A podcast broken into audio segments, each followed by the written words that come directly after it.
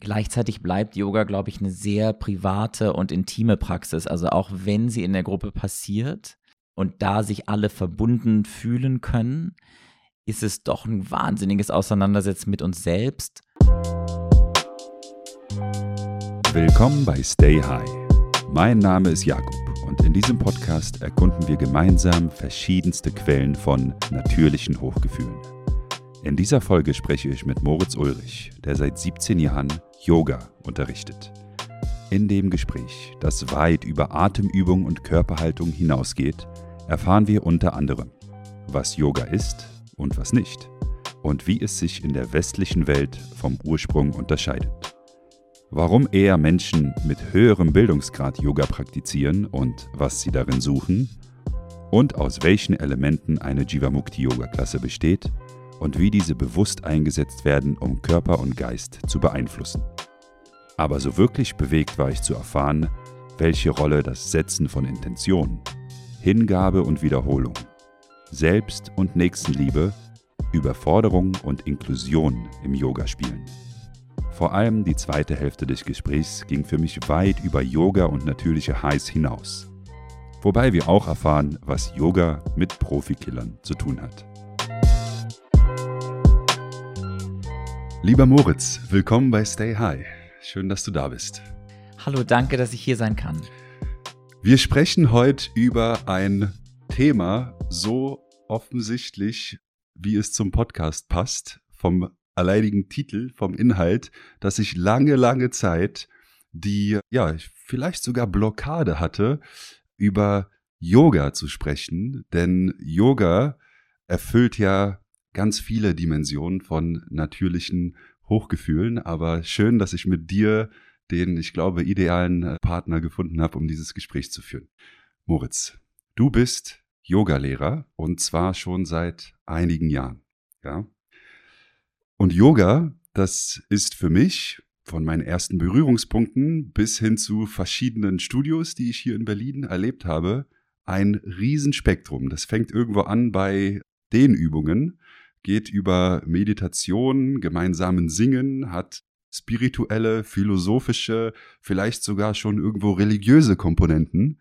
Was ist denn überhaupt Yoga in deinen Worten?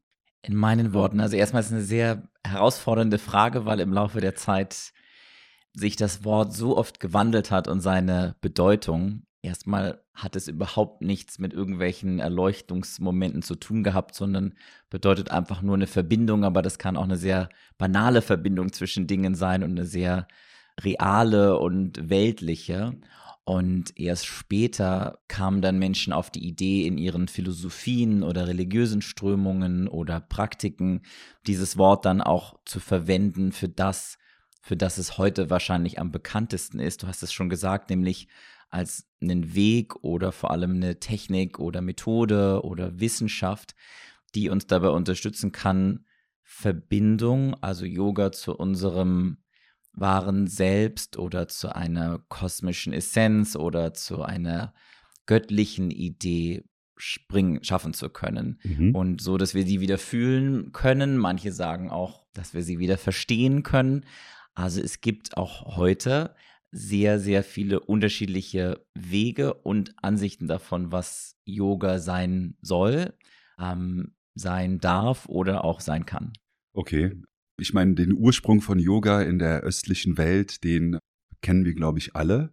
Was sind denn so die Unterschiede zwischen Yoga in der östlichen und jetzt hier in unserer westlichen Welt? Was, wie sehen die aus? Also nochmal, um das deutlich zu machen, auch die Ursprünge in der östlichen Welt sind sehr, sehr unterschiedlich. Und genau das macht es so herausfordernd, auch zu definieren, was Yoga überhaupt ist. Und genauso unterschiedlich sind die Dinge, die heute da sind, mhm. sowohl in Indien oder im indischen Raum, ähm, wie auch außerhalb. Die Dinge, die wir heute hier kennen, sind alle aus dem indischen, vom indischen Subkontinent gekommen hierher, seien es die Ideen, die philosophischen Ideen wie auch praktische Übungen. Und der Unterschied ist, glaube ich, immer nur die Auslegung oder das Spotlight, das auf bestimmte Dinge geworfen wird. Am Ende sind die Dinge, glaube ich, sehr viel ähnlicher, als sie das manchmal auch selber vielleicht darstellen, um mhm. sich abzugrenzen. Aber wenn man genauer hinschaut, glaube ich, haben doch alle die gleiche Idee und das gleiche Ziel, nämlich einen Zustand von Yoga wieder erleben zu dürfen. Manche benutzen dafür den Körper und bewegen den sehr schnell, bewegen den sehr ausdauernd und sportlich. Manche sitzen nur in Anführungsstrichen und meditieren und atmen. Manche singen, manche sagen, man braucht das alles nicht machen, sondern man sollte nur drüber nachdenken und sollte mit seinem Verstand versuchen zu begreifen, äh, was dahinter steht. Und so gibt es unterschiedlichste Werkzeuge, die aber den gleichen Sinn erfüllen. Das ist sehr interessant, äh, was und vor allem wie du es sagst, weil es spiegelt wirklich auch so ein bisschen meine Annäherungsreise zum Yoga auch wieder. Also ich habe, gut, ich wohne hier in Berlin äh, Kreuzberg Mitte, hier gibt's Yoga-Studios wie, wie Sand am Meer, würde ich sagen. Insgesamt in Deutschland übrigens 6000 Yoga-Studios, ja, als äh, kleiner Fakt. Aber ich habe unterschiedlichste Yoga-Praktiken in unterschiedlichsten Studios erlebt. Da war, wie du sagst, also alles dabei von eher sehr langsamen und atemkonzentrierten Yogastunden bis hin zu ja das äh, Singen oder Chanten von äh, gewissen Texten sogar auch in Sanskrit oder in indischer Sprache. Ja, ne? in Sanskrit meistens, ja. Ja, genau. Bis hin zu, und da muss ich sagen, also bei euch im Studio, ist, als ehemaliger Leistungssportler war ich überrascht, wie körperlich fordernd so eine Yogastunde sein kann. Ja. In Deutschland machen ziemlich viele Menschen Yoga tatsächlich. Ich habe so ein bisschen recherchiert und mir das Ganze mal angeschaut. Dreieinhalb Millionen Menschen sind, praktizieren in Deutschland Yoga. Davon, und das spiegelt auch so ein bisschen meine Beobachtung in den Studios wieder, 90 Prozent Frauen und nur 10 Prozent Männer. Ja. Was Kannst du irgendwelche Gründe dafür nennen? Also hast du irgendwas beobachtet, warum es, warum der Anteil wirklich so verzogen ist? Hm. Also interessant, dass du es sagst. Mir fällt es natürlich auf und mir fällt es auf auch, dass es in verschiedenen Städten, allein in Deutschland vielleicht unterschiedlich ist oder in verschiedenen Regionen. In Berlin, finde ich, sind es schon immer sehr viele hm, männlich gelesene Wesen und gleichzeitig ist ja der Ursprung des Yoga ganz anders. Also es war ja gar nicht erlaubt für Frauen Yoga zu üben oder sich damit überhaupt zu beschäftigen und es war auch einfach gar nicht vorgesehen, sondern es war im alten indischen Kastensystem die Brahmanen, also das sind die Familien, die sich eben mit religiösen und spirituellen Dingen mhm. auseinandersetzten und die Rituale machen und so weiter, waren es, die sich mit Yoga beschäftigt haben oder konnten oder die den Zugang überhaupt hatten, die auch das Wissen hatten, vielleicht überhaupt Sanskrit-Texte zum Beispiel lesen zu können. Und von dort waren es dann auch meistens Männer. Und das ist deswegen so interessant, warum es so unterschiedlich ist jetzt mhm. hier bei uns. Hm, eine Sache ist jedoch sehr ähnlich. Mhm. Der Großteil der Menschen aller biologischen und anderer Geschlechter, die Yoga betreiben, sind damals wie heute eher einem ja, höheren Bildungsgrad zuzuordnen. Mhm. Ja, also das sind die Statistiken, die, mich, die ich mir so im Voraus angeschaut habe. Ja. Das finde ich ja irgendwo interessant äh, und irgendwo auch ja logisch. Warum? Weil ich bin der Meinung, dass Menschen, die sich äh, intellektuell mit irgendwas auseinandersetzen, sich auch sehr, sehr stark mit sich selbst auseinandersetzen. Und das kann natürlich ein Grund sein, warum eher diese, dieser Typus Mensch, so nenne ich ihn mal, oder sie, da, davon angezogen ist. Ja, vielleicht denke ich aber auch so, wenn ich außer Acht lassen, dass es schon für viele von uns hier einen privilegierten Status braucht, damit wir uns mit diesen Dingen überhaupt beschäftigen können, vielleicht. Also die Zeit zu haben, die finanziellen Mittel zu haben, obwohl Yoga natürlich mittlerweile kostenfrei verfügbar ist und auch schon immer war, aber heute noch einfacher. Man braucht ja nur ins Internet gehen und könnte wahrscheinlich alle Informationen dazu finden. Und von denen wissen wir vielleicht auch nicht, wie viele Leute beschäftigen sich mit Yoga und sind einfach nur nicht in Yogaschulen zu finden oder ähm, Mitglied in irgendeinem Fitnessstudio, wo es viel Yoga gibt, sondern beschäftigen sich damit zu Hause.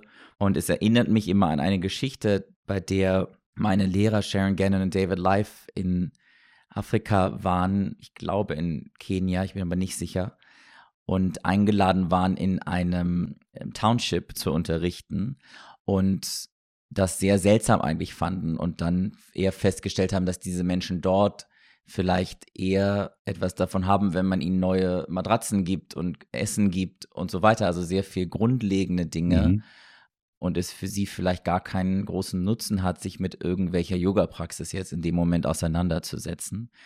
So dass auch viele Yoga-Schriften immer schreiben, dass die Grundlagen unseres Lebens gesichert sein sollten und wir uns immer zuerst darum kümmern sollten, bevor wir uns mit den Erleuchtungsthemen auseinandersetzen. Nicht, weil die besser sind, sondern weil es bedarf, einfach einen Rahmen an Schutz und Sicherheit, wie ein Dach über dem Kopf zu haben und genug Essen zu haben. Also alle Grundbedürfnisse müssen befriedigt sein, bevor es überhaupt sinnvoll ist, sich mit dem anderen auseinanderzusetzen. Absolut. Da, dazu gibt es ja auch diese berühmt-berüchtigte Bedürfnispyramide nach äh, Abraham Maslow, heißt er, glaube ich, die besagt, natürlich müssen Bedürfnisse wie Sicherheit, Ernährung etc. erst erfüllt sein, bevor man dann an Zugehörigkeit oder das, die Spitze der Pyramide, die absolute Selbstverwirklichung oder mhm. ja, die Einsicht, wie auch immer arbeitet, ja. Aber unabhängig von dieser Podcast hat ja nicht irgendwie das Ziel, die Ursprünge von, äh, die Ursprünge von Yoga zu ergründen oder Gründe, warum Menschen A, B oder C Yoga betreiben, sondern wir wollen eintauchen in die Quintessenz wie du sie am Anfang äh, ja auch genannt hast, von Yoga, die Effekte von Yoga auf den menschlichen Körper und Geist, die auch gewisse natürliche High-Zustände, ja, wobei ich glaube, in dem Falle von Highs zu sprechen, ich weiß gar nicht, ob das so, so passend ist, weil es ist, ich würde sagen, ich war nach einer Yoga-Session oder während einer Yoga-Session noch nie high, aber ich war im Flow und erfüllt und glücklich und entspannt. Woher kommt es? Also welchen Effekt hat Yoga auf Körper und auch Geist? Hm. Also ich glaube, wie du schon sagst, die Frage ist natürlich, was bedeutet ein High zu haben? Und die Definition ist wahrscheinlich für jeden auch sehr unterschiedlich. Ja. Ähm, so als kleine Anekdote, es gibt schon Praktiken und, und Yoga-Übende in Indien vor allem, die mit Kräutern und bestimmten Drogen sozusagen Zustände herbeigeführt haben, die einem High sehr ähnlich sind um dann versuch, zu versuchen, danach mit Yoga-Praktiken das nachzuahmen. Also mhm. die haben sozusagen versucht, sich einmal da hineinzuversetzen und dann versucht, mit den Yoga-Praktiken das Gleiche zu machen. Und das ist wahrscheinlich auch möglich. Ich kann es deswegen nicht sagen, weil ich tatsächlich quasi gar keine, nicht quasi, sondern überhaupt keine Drogenerfahrung habe, nicht mal an der Zigarette gezogen habe und sehr selten Alkohol trinke. Deswegen habe ich keinen großen Vergleich.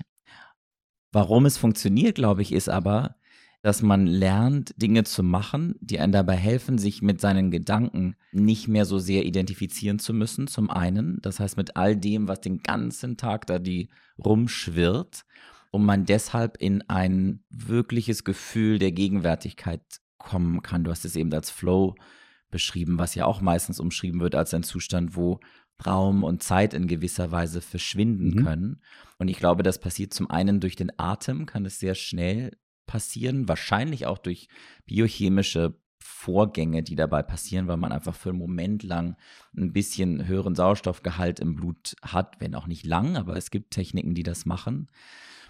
Dann die Bewegung sowieso. Du als Sportler weißt es, da können wahrscheinlich ähnliche Dinge passieren, einfach durch große Absolut, Anstrengung ja. oder vor allem die Momente nach großer Anstrengung, die einem so dieses Gefühl der Entspannung bieten können. Und das gibt es ja in der Yoga-Praxis auch immer oder oft am Ende, dass es diese tiefen Entspannung gibt, Shavasana, die übersetzt Totenasana eigentlich heißt, wo es genau darum geht, eben alles hingeben zu können und alles denken, alle Konzepte, alle Ideen und so weiter loslassen zu können. Und ein anderer Punkt können aber auch wirklich ekstatische Momente sein. Also ich kenne das vor allem vom Kirtan singen und vom Chanten von so Sanskrit-Mantras, mhm. wie du es schon gesagt hast, das vielleicht in unseren Breiten meistens sehr gemäßigt abläuft. Wenn man das in Indien erlebt, dann kann das wirklich sehr, sehr energiegeladen sein. Also wirklich schon so energiegeladen, dass man vielleicht auch ein bisschen Angst bekommt, weil es wirklich krasse Ausbrüche sozusagen von Menschen sind, mhm. die da dem Göttlichen sich hingeben. Und weil das Singen von Kirtan heißt nur Singen von Namen, die das Kosmische beschreiben, zu versuchen. Und ich finde, da hatte ich persönlich ehrlich gesagt die größten High-Momente. Spannend. Äh, die auch in der Gruppe passieren. Das vielleicht als letzten Punkt. Ich glaube, dieses Gruppenempfinden macht es auch ein bisschen einfacher, weil sich die Menschen gegenseitig unterstützen, gegenseitig zusammen singen, atmen, bewegen, was auch immer, aber aus der gleichen Idee heraus. Und diese Kräfte, wenn die zusammenkommen, sind, glaube ich, noch ein bisschen einfacher groß werden zu lassen, können noch einfacher groß werden, als wenn man es allein auf der Matte macht. Also gerade das Singen, das ist in der Vorbereitung habe ich mir auch ein paar Videos auf YouTube dazu angeschaut. Das hat mich sehr, sehr stark an ein so, ein, so eine Art Gospelchor, aber noch viel ekstatischer, weil das hat ja auch Singen im Kollektiv mit einem ja, göttlichen oder einem überirdischen Bezug so gesehen. Ja? Also diese Komponenten, die gehören auch zu einer Yoga-Stunde, so gesehen, wie du sagst. Ja? Also ist auch ein Teil. Nicht jedes Studio praktiziert das so oder lebt das so, aber auf jeden Fall bei euch, bei, äh, bei Peace Yoga in Berlin ist das auch ein Teil, der fairerweise braucht er auch so ein bisschen Öffnung und auch so ein bisschen das, äh, ja, Springen über seinen eigenen Schatten hinaus in einer Gruppe, die man nicht kennt, irgendwo sich äh, so drauf einzulassen. Ja? Wie war es bei dir? Ja, also für mich war auch äh, die Nichtkenntnis und die Sprachhürde des Textes ne, und der Melodie war so eine, so eine Hürde, wenn man es aber häufiger macht, ja, ich finde das, also sehr einfach ist es beim Om, ja. Beim Om ist es auch ein sehr, sehr schönes Gefühl, weil ich meine, das, das kriegt jeder hin. Ob von Melodie oder von Text. Aber gemeinsam in einer Gruppe ein Om zu tun. Ich finde, man spürt im Endeffekt so die Vibration der anderen Stimmbänder und auch die Vibration der anderen Energien. Das ist schon ein sehr, sehr schönes Gefühl. Ja? Das als ein Teil ich muss auch sagen, der, ich nenne es mal der, der Mittelteil der Stunde. Du kannst ja auch, also mich interessiert auch, wie so eine Stunde generell aufgebaut ist. Aber der Mittelteil, nämlich nicht nur die Atmung, über Atmung und Meditation habe ich auch mit High schon hier im Stay High Podcast äh, gesprochen, sondern die Synchronisation, also das Abstimmen von Atmung auf die Bewegungen oder auf die Posen, auf die Asanas, die man, die man tut. Das ist mir am Anfang unheimlich schwer gefallen, ja, weil wenn man, wie gesagt, die Muskelkoordination im Körper noch nicht hat, dazu noch die Atmung irgendwie einzustimmen. Ihr leitet das natürlich sehr gut an, nichtsdestotrotz. Aber nachdem man das raus hatte oder nachdem ich das raus hatte zum gewissen Teil, oh, das war auch ein sehr flowiges äh, Gefühl, muss ich sagen. Also ich war komplett im Moment, hatte alle Termine, Sorgen, Ängste, Träume, sowohl nach oben als auch nach unten, also positiv wie negativ, lässt man da so ein bisschen los und ist auf jeden Fall in dem Moment. Und der letzte Teil der Stunde, also das muss ich sagen, ist auch einer meiner, meiner Lieblingsteile, in dem man in einer sehr entspannten Position in Rückenlage oder Embryoposition zum äh, ganz zum Schluss da liegt. Und ja, idealerweise vielleicht an gar nichts denkt oder stolz auf sich selbst ist, sich freut, das getan zu haben, was man getan hat. Das sind so für mich die, diese Komponenten, die, die ich so an Yoga schätze. Ja, und deswegen ich auch sehr, sehr gerne zum Yoga gehe. Aber außer diesen drei, nenne ich es mal, ja, das kollektive Singen, die Synchronisation von Atmung und Bewegung und äh, die Entspannung zum Schluss, was sind denn noch typische Komponenten so einer, so einer Yogastunde? Also ich muss dazu sagen, dass ich jetzt nur für Divamukti Yoga, also die Tradition, in der ich unterrichte, sprechen kann, weil, wie wir schon festgestellt haben, es sehr unterschiedlich sein kann ja. und deswegen leider mhm. auch für die Zuhörenden da draußen, die vielleicht noch keine Yoga-Erfahrungen gemacht haben, es nicht so was Typisches gibt. Deswegen ermuntere ich auch immer alle, viel auszuprobieren, weil es eben sehr, sehr andere Ansätze geben kann vielleicht. Bei uns ist es meistens so, obwohl wir gar keine festgelegte Sache haben, dass die Asana, du hast es schon angesprochen, also die körperlichen Übungen, die vielleicht auch am bekanntesten und oft als Yoga bezeichnet werden oder bekannt sind, nehmen einen großen Teil ein. Das war von den beiden Gründern unserer Methode vielleicht auch so ein bisschen Trick, weil es kommt aus dem New York der 80er und die Leute waren das auch nicht gewohnt, dass es um Yoga-Philosophie ging und so weiter, aber waren eben sehr körperorientiert und konnten damit auch gut abgeholt werden. Und das funktioniert auch bis heute, dass das vielleicht etwas ist, wozu wir einfachen Zugang haben, dass wir uns erstmal bewegen. Mhm. Und das andere kommt dann dazu. Ganz am Anfang, glaube ich, eines der häufig vergessenen Punkte, aber einer der wichtigsten Punkte ist das Setzen einer Intention. Also warum bin ich überhaupt da? Hm. Und wo möchte ich das, was an Energien freigesetzt wird, hinlenken? Weil sonst ist es so ein bisschen so, okay, ich kann mich ins Auto setzen und einfach losfahren, irgendwo hin, aber es ist doch irgendwie schlauer, wenn ich weiß, wohin. Und dann gebe ich es vielleicht ein ins Navigationssystem und da muss ich natürlich auch noch darauf vertrauen, was das Navi sagt und dann auch noch da langfahren.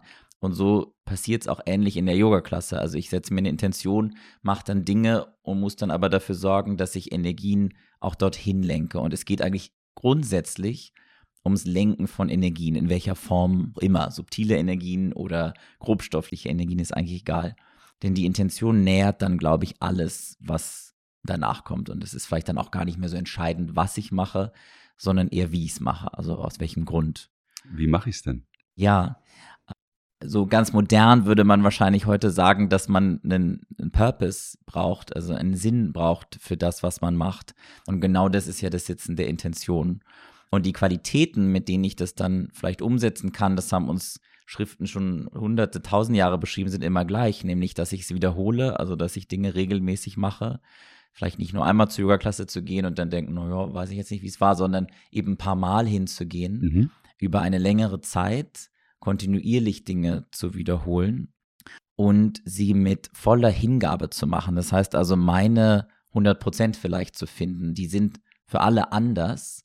Eine Person kann sich halt nach vorne beugen und kommt mit den Händen zum Boden und die andere ist einen halben Meter drüber. Aber ich finde trotzdem meine eigenen 100 Prozent in diesem Moment und halte nichts zurück, sondern atme eben so tief ein, wie ich einatmen kann. Mhm und mache die Übungen so, wie sie jetzt gehen, ohne zu denken, ich spare mir vielleicht noch mal ein bisschen was auf für später. Und so kann Hingabe auch was sehr Handfestes eigentlich für den Moment werden. Mhm. Neben dem Aspekt, dass ich mich etwas Kosmischem oder Göttlichen hingebe, das vielleicht zum Schluss, welche Intention soll Yoga haben? Yoga. Also wenn ich will, dass es eine Yoga-Praxis wird, dann sollte die Intention auch Yoga sein. Sonst ist es auch was Schönes vielleicht, nur dann ist es vielleicht keine Yoga-Praxis. Mhm. Dazu muss ich sagen, dass mit diesen 100% geben und mit der Yoga-Praxis, das hat Folgendes in mir ausgelöst. Ich sage mal so, ich gebe immer 100% in den Klassen. Ja, das ist mein Anspruch an mich selbst etc. Nichtsdestotrotz fühle ich mich, es liegt wahrscheinlich auch an mir, aber ich fühle mich manchmal, ich will nicht sagen beobachtet, bloß auch bloß nicht verachtet, aber auf jeden Fall zum gewissen Teil so, als wenn man so nicht ganz irgendwo dazugehört oder dass die große Einsicht noch nicht gesehen hat, ja. Und in der Yoga-Community ist das, ich weiß also, es ist auf jeden Fall so, dass es nicht so einfach ist, also meiner Erlebnisse nach, dort irgendwie reinzukommen und reinzubrechen, weil es wird auch relativ wenig gesprochen vor und auch nach den Klassen das äh, ist allein der Praxis geschuldet. Also ich bin auch eher in so einem oh, Moment, ja. In der, in der Sauna spricht man ja auch nicht so viel. Mhm. Aber das ist eine der Beobachtungen der so der Zugänglichkeit. Also ich würde es manchmal schön finden, irgendwie einladender oder mehr in die Gruppe eingeladen zu sein und auch andere mehr in die Gruppe einzuladen weil man sich da vielleicht noch mehr hingeben kann und noch näher an, das Yoga äh, rankommt, wie du sagst. Ja, ja, ich kann das total verstehen und ich glaube, das ist zum einen natürlich der Job der Yoga-Studios, das zu schaffen, dass zumindest die Hürden so klein wie möglich sind und Menschen sich willkommen fühlen, auch wenn sie vielleicht das erste Mal erst da sind. Wir haben zum Beispiel bei uns im Studio ähm, so eine No-Hugging-Policy für die Lehrenden, dass die dass wir uns nicht vor den anderen Schülern zum Beispiel begrüßen und umarmen oder wenn wir irgendwelche Leute kennen, dahin rennen. Mhm. Weil wenn man sich vorstellt, es kommt jemand rein, der neu ist und der wird dann ja womöglich nicht umarmt und nicht so überbordend begrüßt, dann entsteht schon gleich so eine große Trennung oder so eine Unterscheidung zwischen Menschen, die ich kenne, äh, die ich gut finde, die ich nicht gut finde und so weiter. Und mein Job als Yogalehrer ist ja genau das Gegenteil, nämlich der einzige Job ist eigentlich alle dort als Yogis, also als erleuchtete Wesen zu sehen, so gut ich es eben kann. Und das führt dann aber auch wiederum dazu, zu diesen Momenten, wie du gesagt hast, und der Wunsch kommt oft nach mehr Community Building vielleicht, könnte man sagen, oder mehr Austausch zwischen den Leuten.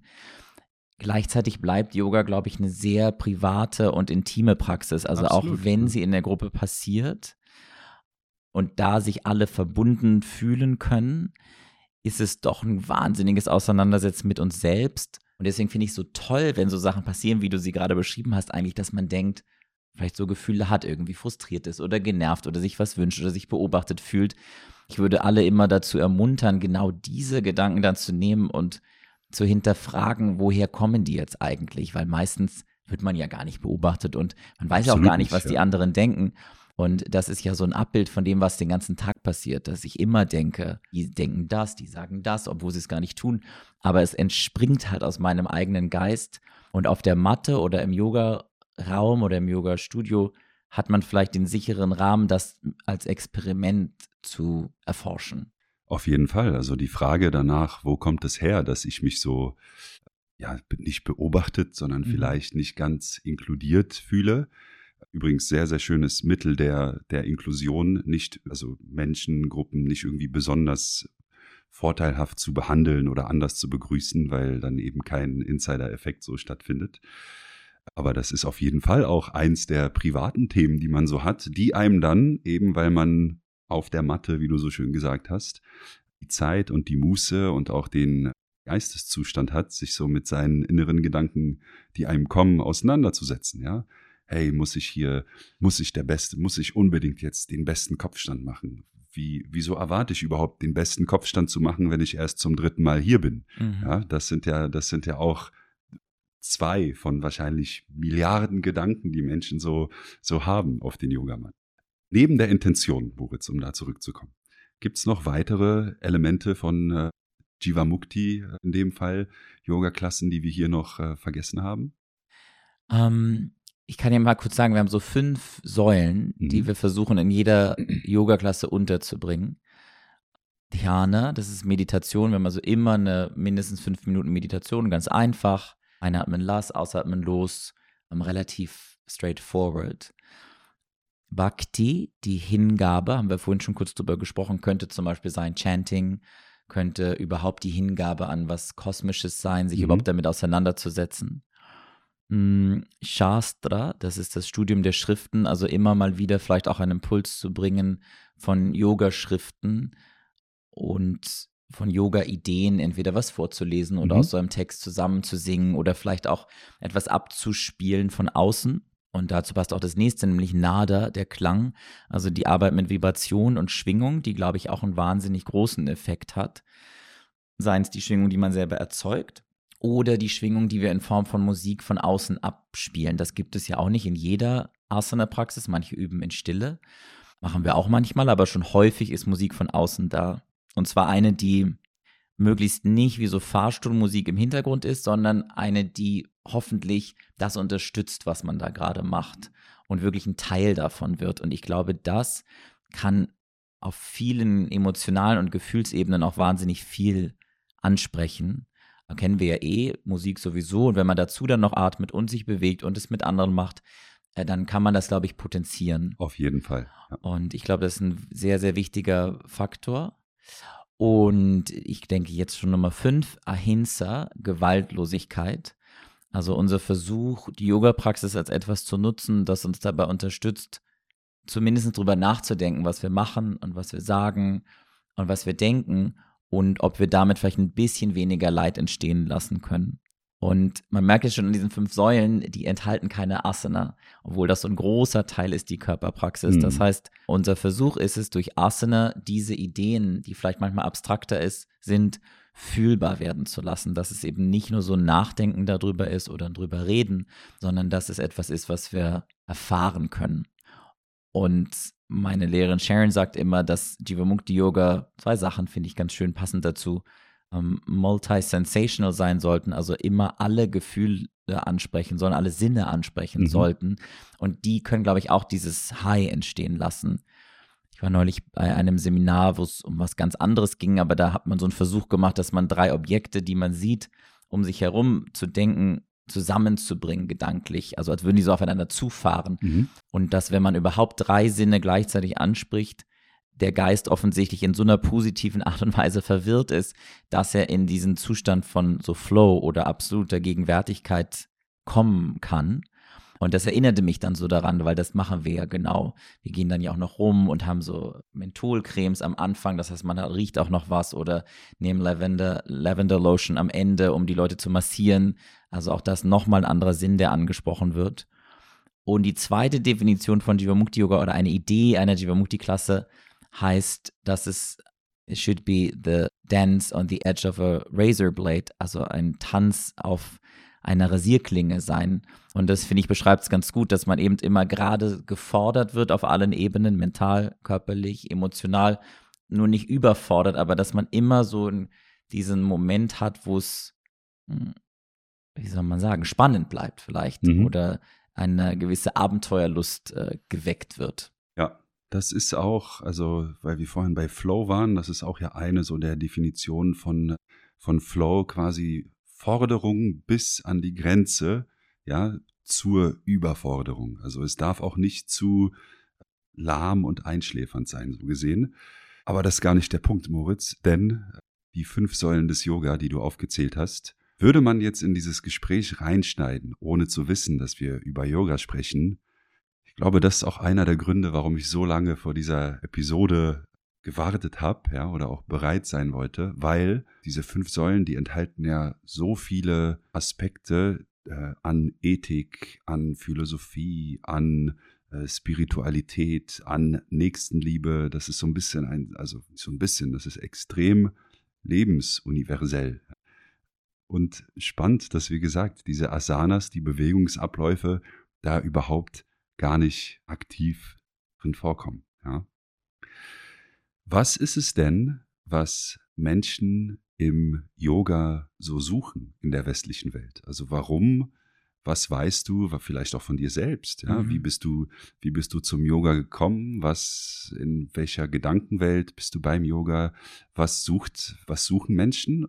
Was finden sie und was finden sie eher auch nicht? Mhm. Das interessiert mich. Ja, also ich glaube, so Studien oder so Umfragen in so Yoga-Magazinen sind meistens eher oder kommen eher zu dem Ergebnis, dass die Menschen sagen, ich habe Rückenschmerzen.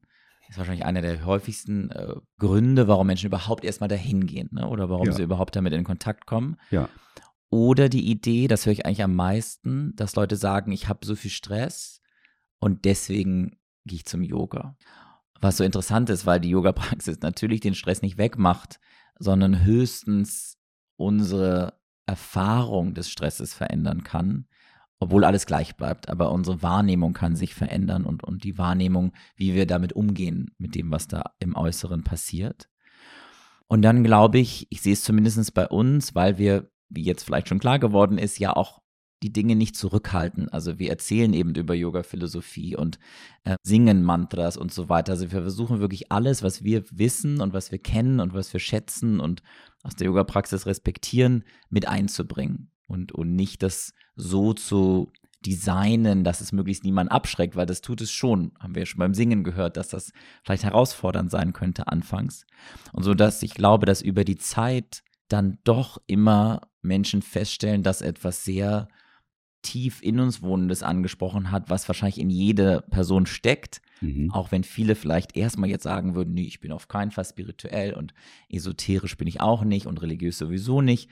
Und doch glaube ich, dass es eigentlich das ist, was die Menschen dort suchen, auch wenn wir nicht immer mit der ersten Idee von Spiritualität dort hinkommen.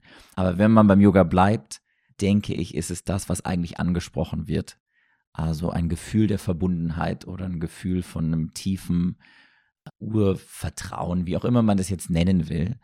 Und das hält die Leute dann, glaube ich, auch am ehesten da. Weil Sport, Stretching, Kraft, ich meine, das kann man so viel einfacher bekommen, als in eine Yoga-Praxis zu gehen, ehrlich gesagt. Da gäbe es wesentlich effizientere Mittel, das zu tun. Und auch so ein High, ja, mit irgendwelchen äußeren äh, Mittelchen kann man auch schneller bekommen als über die Yoga-Praxis. So dass ich denke, dass das vielleicht genau das ist, das All-Inklusive und das Universelle und das Lebensintegrierende ist das, was die Leute dann dort hält. Was sie vielleicht nicht finden, ist dann genau das Gegenteil, nämlich je nach Yoga-Praxis natürlich und je nachdem, wie sie präsentiert wird und unterrichtet wird, werden sie schnell an ihre Grenzen stoßen, wenn sie aus sehr individuell egoistischen Gründen da sind. Was heißt das? Also alles, glaube ich, was damit zusammenhängt, wo wir uns selber noch mehr trennen und individualisieren wollen und uns klar machen wollen, wie viel besser wir vielleicht sind als andere. Ich glaube, dass wir mit diesen Ideen schnell an Grenzen stoßen werden, wenn ich vor allem in Stunden bin, wo ich immer wieder über eher universelle Ideen höre oder das irgendwie unterbewusst aufnehme, mhm. dann komme ich, glaube ich, irgendwann in einen sehr großen Konflikt.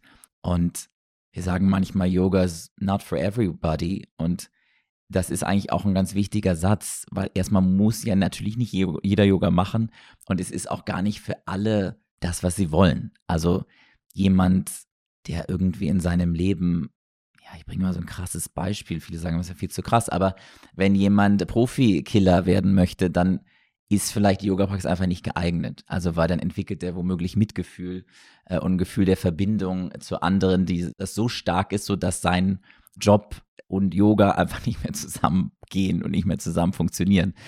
Und ich glaube, Yoga unterstützt vieles und kann auch sehr viel größer machen, was wir reinbringen. Aber wenn wir wirklich dranbleiben, wird jede Yoga-Praxis Mitgefühl und Nächstenliebe, wie du es genannt hast, entstehen lassen.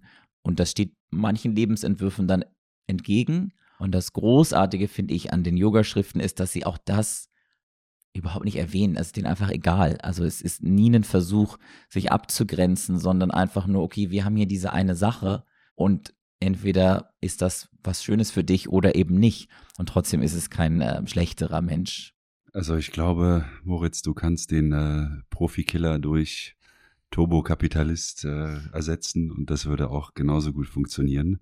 Denn äh, ja, ich muss auch sagen, ich glaube, das ist einer der Effekte, die ich auf jeden Fall trotz meiner jetzt nicht so ultra regelmäßigen Praxis, aber die ich schon erlebt habe, ist echt viel mehr Mitgefühl, Selbstzufriedenheit, Gelassenheit, weniger Ego auf jeden Fall. Also das, ich, wahrscheinlich alle fünf Elemente sorgen zum kleinen Teil auch dafür, dass das Ego und die Einschätzung der eigenen Bedeutung in der Welt, dass man das so ein bisschen relativiert und abschwächt. Und das tut, das tut Menschen meiner Meinung nach ganz gut. Und vielleicht ist das auch die Ähnlichkeit zu anderen Highs. Also dieses Gefühl. Auf jeden Fall. In einem großen Ganzen aufgehen zu können und auch ein Gefühl von angenehmer Grenzenlosigkeit, also von einem Verschwimmen vielleicht von innen und außen das ist, denke ich, zumindest, wie ich schon sagte, nicht aus eigener Erfahrung, aber etwas, was Menschen ja beschreiben, wenn sie heiß durch alle möglichen anderen Dinge haben. Und ich glaube, insofern ist es da wieder sehr ähnlich, was der Yoga macht. Vielleicht nicht so schnell und nicht so schnell auf Knopfdruck, sondern eher über lange Zeit. Also ein bisschen wie, weiß ich nicht. Äh, man erlebt vielleicht nicht die intensivsten oder die spitzesten Highs in einer Yoga-Klasse oder durch Yoga. Aber wie gesagt, man setzt vielleicht so die, das Grundniveau des Empfindens seiner Existenz einen kleinen, äh, einen kleinen Schritt höher. Ja, das, ja. Das als High zu nehmen vielleicht. Ja, ja so ein kontinuierliches High eigentlich. So nennen wir Also das. das wäre vielleicht das Schönste. Moritz, also als allererstes muss ich sagen, ich bin der Meinung, dass von den Yoga-Klassen, die ich bis hier, bis hier erlebt habe, die Stunden bei Peace Yoga, wie du schon sagst, sehr fordernd und herausfordernd sind. Also es ist auch nichts für jeden Tag für mich. Aber durch ja, euer Herzblut und euer Gedankengut, was da reingeht, muss ich sagen, dass das so die intensivsten Stunden und auch die positivsten Stunden für mich waren.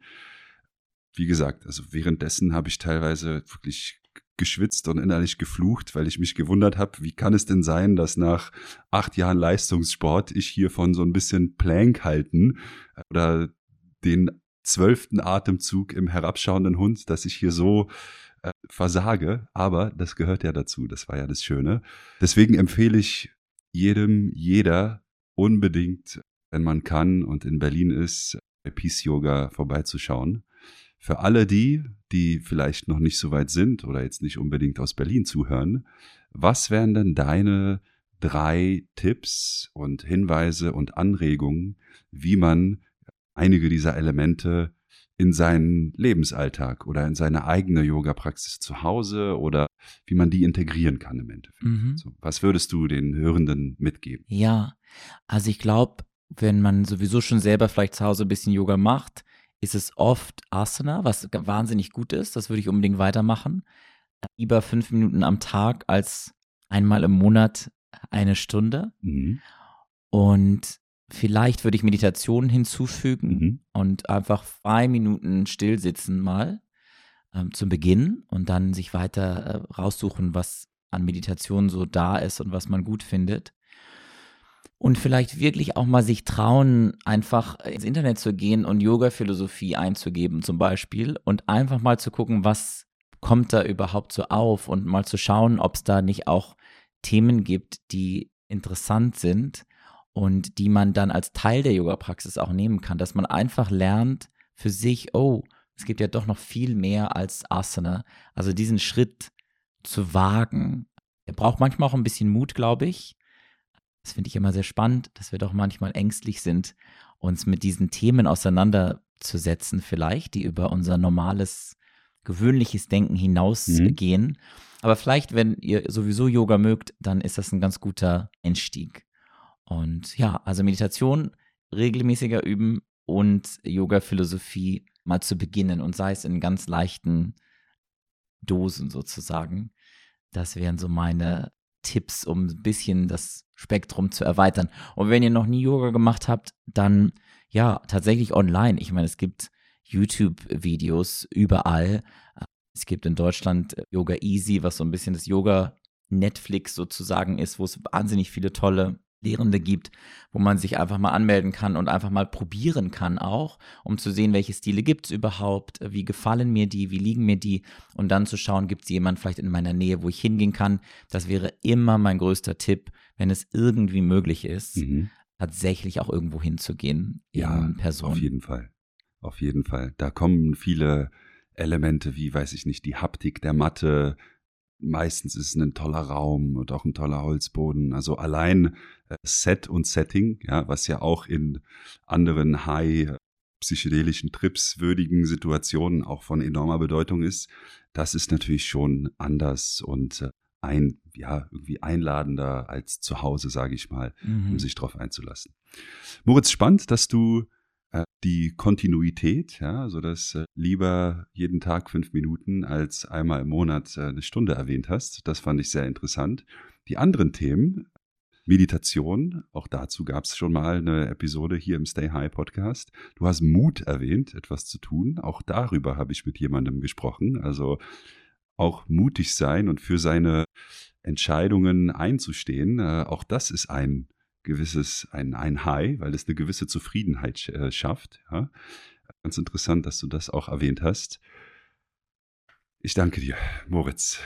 Wow, bin so ein bisschen, will nicht sagen sprachlos. Ich habe dir aber auch sehr, sehr gerne zugehört über die verschiedenen Facetten des Yogas, was es mit Menschen generell macht, aber wie viel mehr es tatsächlich ist als das Bild, was ja, viele von uns absolut, also ich gehöre auch dazu, dass viele das ursprüngliche Bild von Yoga, es ist ja noch so viel mehr und äh, das von dir zu erfahren, das hat mich heute sehr gefreut. Deswegen vielen, vielen Dank, dass du, dass du hier warst im Stay High Podcast und auch, dass du uns diesen Blick gegeben hast und so, ja, wow, du hast, du hast aber auch eine herausragende Erzählstimme und das sagt jemand, dem ab und zu gesagt wird, er hat eine herausragende Erzählstimme.